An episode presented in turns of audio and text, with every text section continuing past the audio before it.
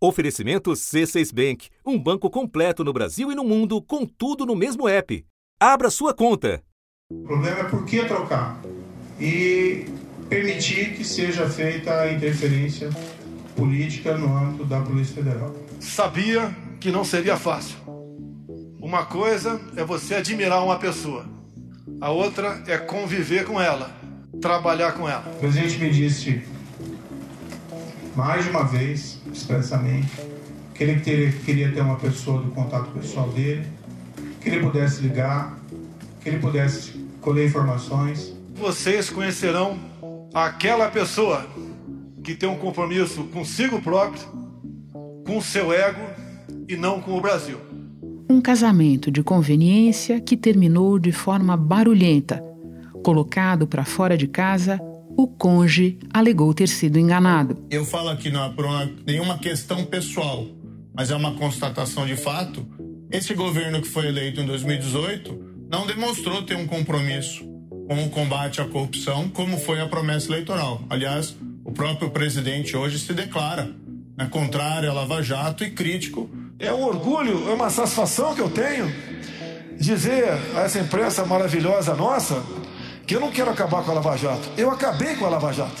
Aberta a temporada eleitoral, a lavagem de roupa suja só fez crescer. E agora ele chega aqui, né? Quer ser candidato, é um direito dele, tá certo? Tá agora atacando aí, dizendo que eu comemorei o Lula livre. Pelo amor de Deus, cara. Falta de caráter.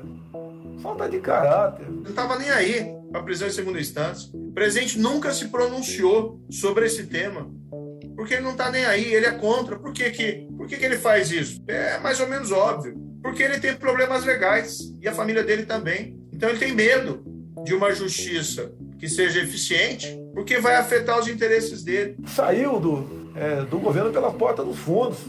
Tá? Traindo a gente. Você acha que teve liberdade para trabalhar no governo Bolsonaro?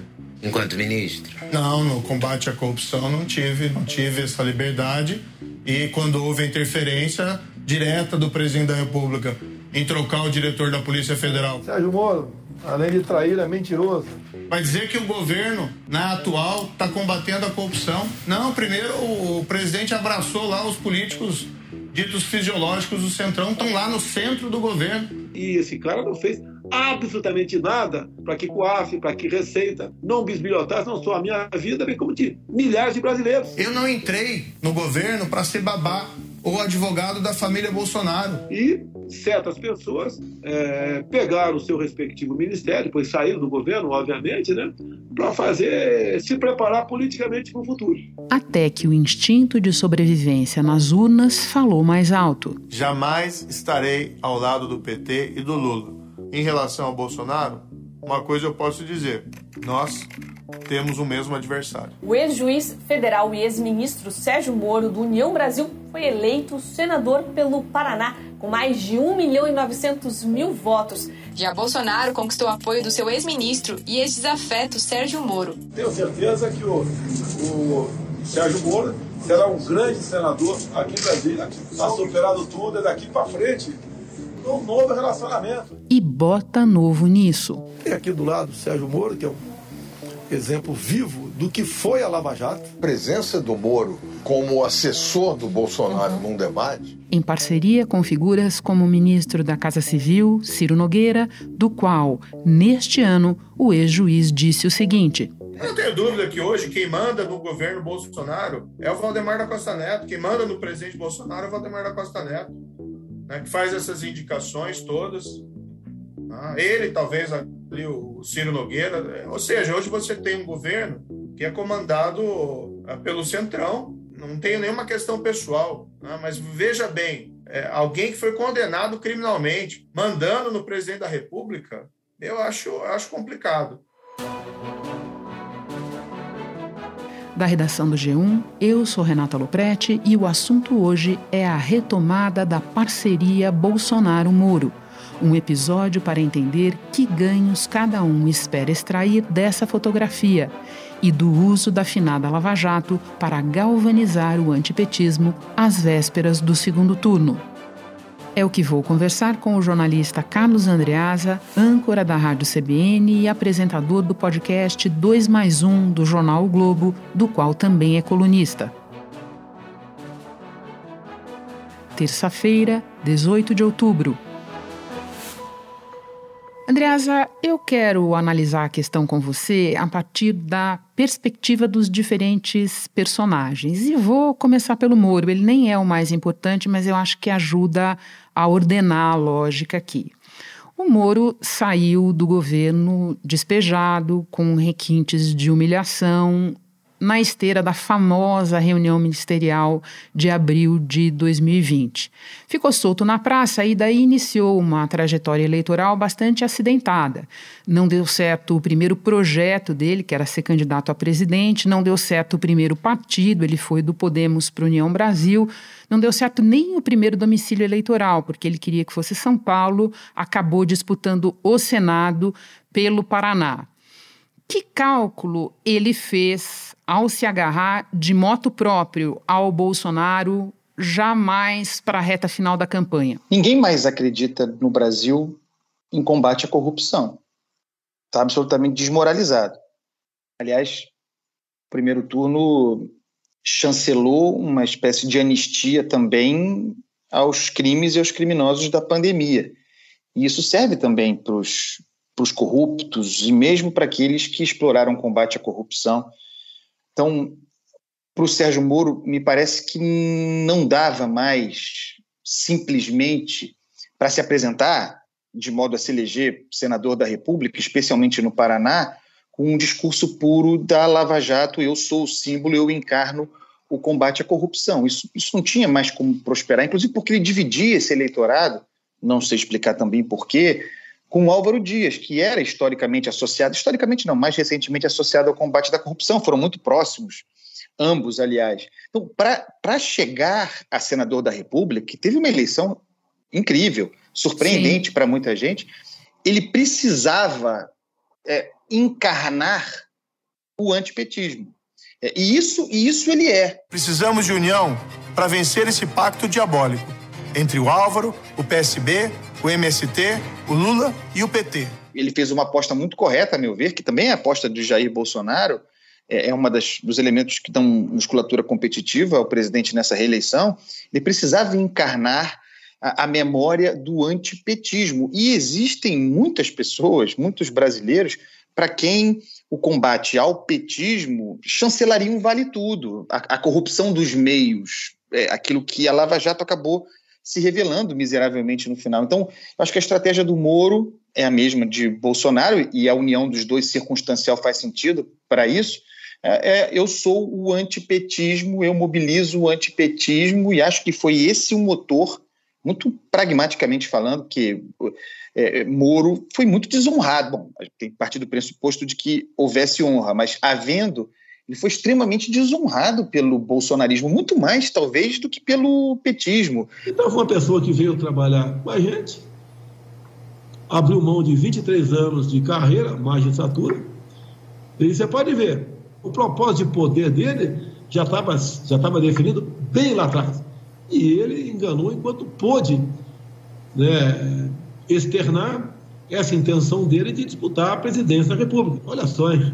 Que situação, que, que ousadia do cara. E mesmo assim, pragmático, é, vestiu essa roupa do antipetismo, se aproximou a Jair de Bolsonaro e ele tinha uma memória, essa memória existia, né, Renata? Que é a memória do que fez João Dória em 2018, do que fez Romeu Zema em 2018, do que fez Wilson Witzel em 2018. É, essa força de se associar a Jair Bolsonaro, menos pelo bolsonarismo e hoje mais pelo sentimento antipetismo, deu super certo para o Moro e ele está investido nisso claramente, porque ele não faz por amor, se aproximando de Jair Bolsonaro, pensando num, num projeto político para frente, 2026, sem dúvida. A gente vai falar desse projeto ainda, mas para entender melhor a tua explicação. Então você entende que o cálculo do Bolsonaro ainda antes do debate, ao reivindicar a eleição do Moro, logo depois do primeiro turno, como uma vitória governista, como uma vitória dele mesmo, ele estava pensando a mesma coisa, fazendo o mesmo cálculo, é isso? Exatamente. E ele tem razão em reivindicar a vitória de Moro. Sim. Ele não, Ele não procurou o Moro, ele não procuraria o Moro. Ele tinha um candidato que, aliás, se mostrou competitivo, o deputado Paulo Martins, para o Senado. Moro é que fez o movimento de procurá-lo, de, de se associar ao bolsonarismo, e, e, e, o cálculo de Bolsonaro foi muito simples. Eu tenho Paulo Martins, é, que me dá uma base importante.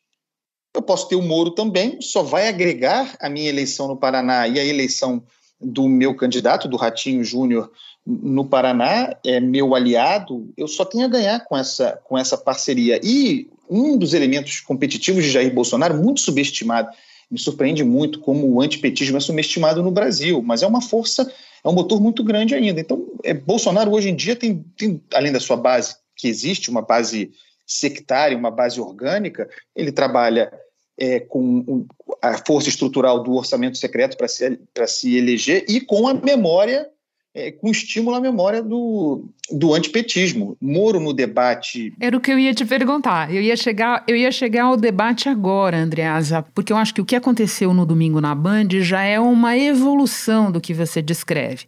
Porque uma coisa é esse apoio eleitoral, outra coisa é o Moro aparecer no debate como uma espécie de Moro José, como muita gente disse nas redes, em referência ao louro mais famoso do Brasil. Qual é o significado disso? Eu acho que é uma radicalização é, dessa aposta no antipetismo. É, o bolsonarismo está vendendo, no zap profundo, isso é influente, está vendendo a ideia de que dois é, divergentes, de que pessoas que se afastaram recentemente em função da ameaça de vitória do que consideram um mal maior, de que esses estadistas se unem fisicamente, Moro se apresentando mesmo como conselheiro, orientando ao lado de Ciro Nogueira, né? Quer dizer, é como se, é como se estivessem no palco orientando, uh, orientando Bolsonaro o, os dois pilares da sua competitividade, o orçamento secreto na figura de Ciro Nogueira e o antipetismo na figura de Sérgio Moro. A presença do Moro é, como assessor do Bolsonaro uhum. num debate só mostra uma coisa, que o, o, o alvo dele sempre foi o Lula. E, e que ele depois de ter feito tudo isso, ter falado tudo isso do Bolsonaro, voltar a apoiar o Bolsonaro para derrotar o Lula é um, um atestado de que ele, desde o início, estava é, é, com esse objetivo. Moro, é, só para a gente lembrar, ele não foi para o governo Bolsonaro depois da eleição. O Paulo Guedes conversou com ele ainda em outubro, antes, entre o primeiro e o segundo turno. Então, a presença física do Moro é uma radicalização né, dessa aposta no sentimento antipetista, que eu acho é uma aposta correta, pensando do ponto de vista estratégico, do que resta Jair Bolsonaro para ser competitivo, e acho que ele será nesse segundo turno, é radicalizar a aposta no antipetismo e ele vai colar em Sérgio Moro e eles vão se, eles vão se instrumentalizar sem dúvida nenhuma. Espera só um instante que eu já volto para retomar a conversa com a Andreasa. Com o C6 Bank, você está no topo da experiência que um banco pode te oferecer você tem tudo para sua vida financeira no mesmo app, no Brasil e no mundo todo. A primeira conta global do país e atendimento personalizado, além de uma plataforma de investimentos em real e dólar com produtos exclusivos oferecidos pelo C6 em parceria com o JP Morgan Asset Management. Quer aproveitar hoje o que os outros bancos só vão oferecer amanhã? Conheça o C6 Bank. Tá esperando o quê? C6 Bank. Deixa eu aproveitar que você falou de orçamento secreto e ainda falando da presença do Moro eh, no debate, não dá para dissociar isso do fato de que, mais uma vez, o momento mais difícil para o Lula foi quando o assunto virou para o petrolão. Pode falar um pouco sobre isso? É, qual é, no teu entender, a dificuldade da campanha do ex-presidente de acertar o tom nessa questão e de, ao mesmo tempo, Andreasa, atacar mais é, na essência mesmo, o que é o orçamento secreto? Do ponto de vista defensivo, não há o que Lula fazer, porque a corrupção houve. A, a corrupção nos governos petistas aconteceu.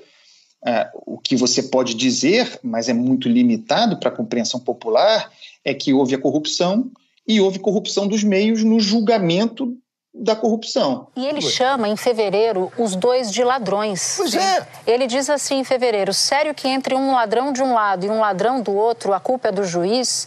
Entre o petrolão e a rachadinha não há escolha possível. Precisamos sim reformar nosso sistema de justiça para que casos de corrupção não fiquem impunes. Primeiro que quem absolve o Moro das acusações que ele fez contra o governo Bolsonaro é o próprio presidente. Quando o presidente diz: "Tá tudo resolvido entre a gente, não tem mais nenhum problema". Só que o Moro que fez a acusação da interferência política e quem dá o, a bênção para ele de que está tudo bem é o próprio presidente, o acusado. É. Isso chega pouco à população. A única forma estratégica de Lula enfrentar as acusações contra si de corrupção é investindo no contra-ataque. E aí é óbvio que o orçamento secreto é. Não, não sou capaz de fazer uma comparação quantitativa de qual esquema é maior. O que eu posso dizer é que se estuda pouco o orçamento secreto. Lula não conhece o orçamento secreto, não entendeu a força daquilo ali. E sem entender, ele não pode contra-atacar. Pois é, eu queria destrinchar isso com você, Andreasa, porque eu diria que, tirando o Breno Pires e Tropa, que é o pessoal que levantou a história do orçamento secreto, poucos jornalistas se dedicaram a mostrar a importância disso e o tamanho desse escândalo quanto você.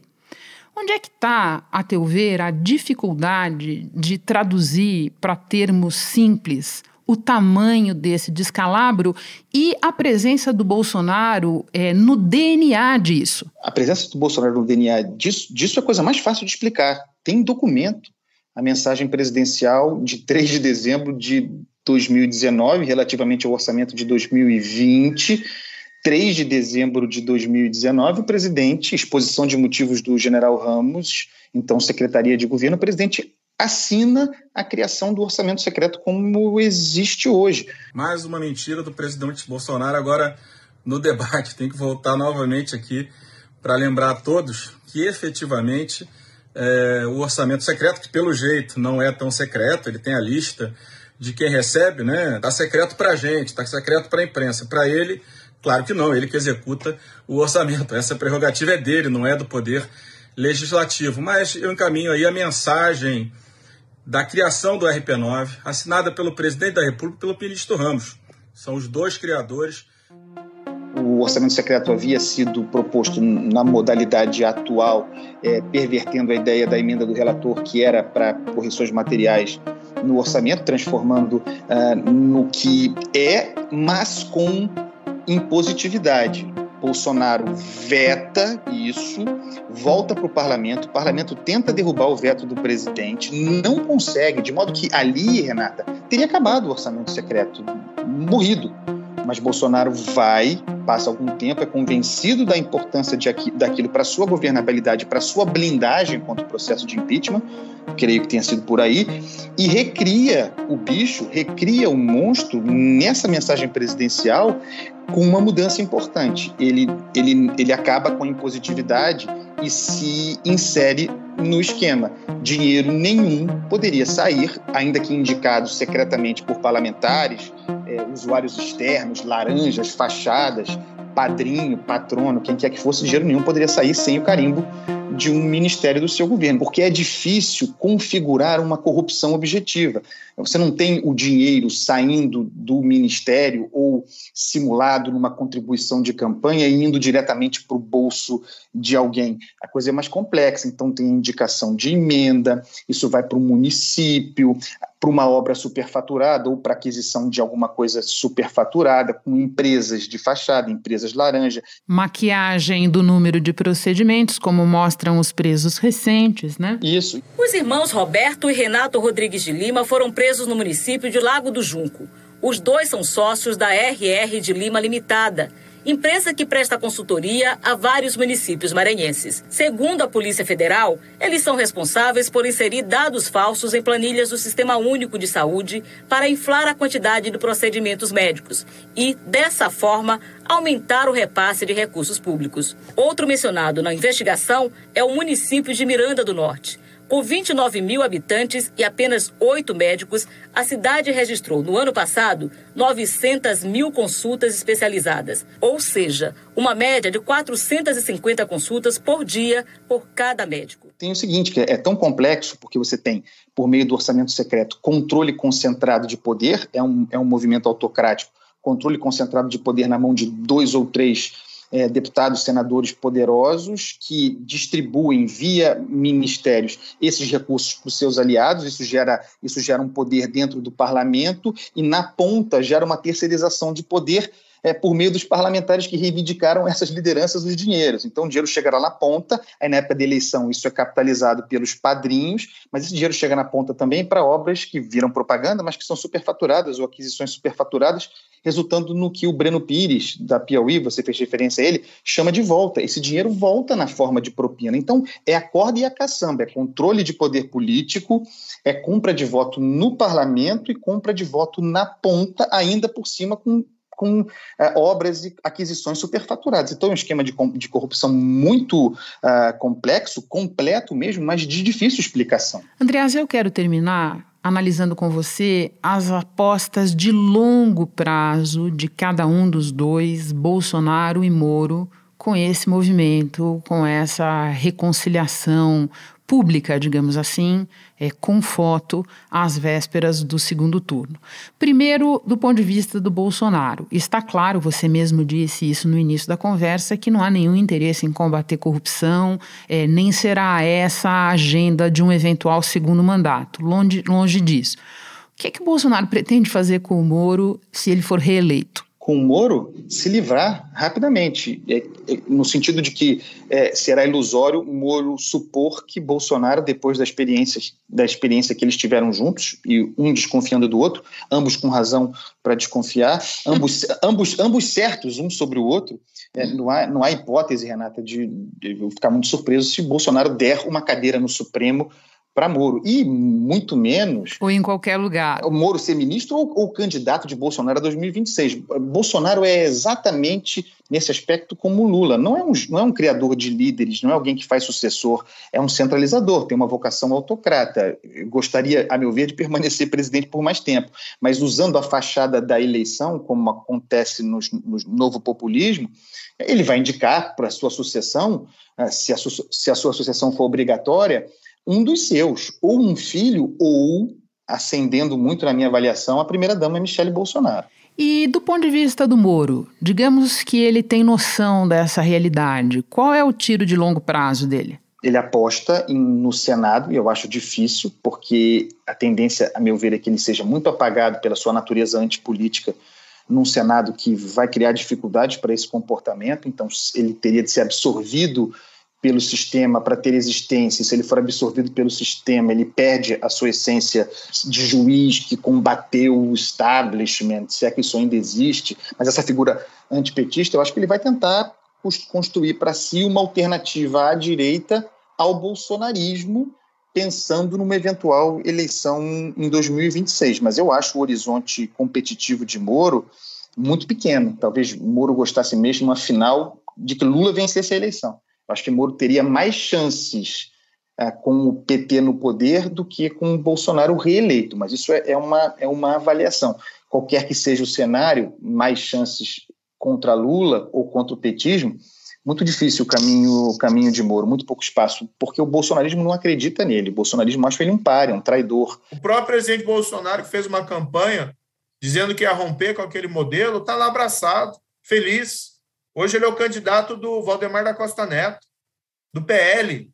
Valdemar da Costa Neto foi condenado criminalmente pelo Supremo, no caso do mensalão, né, por ter recebido lá subornos.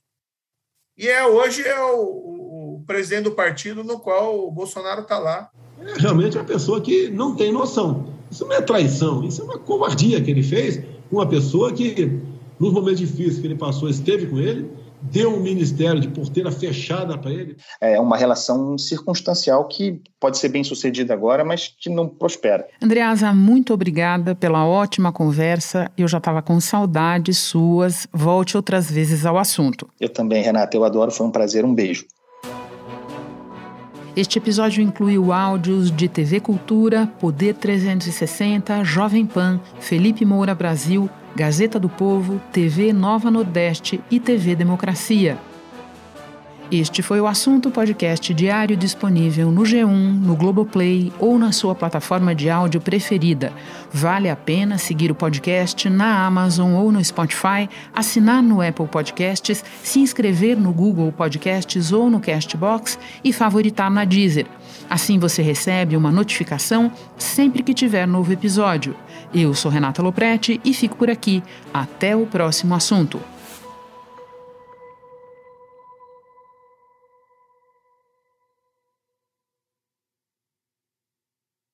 Você no topo da experiência financeira que um banco pode oferecer. Escolha um banco completo no Brasil e em qualquer lugar do mundo. Abra sua conta no C6 Bank.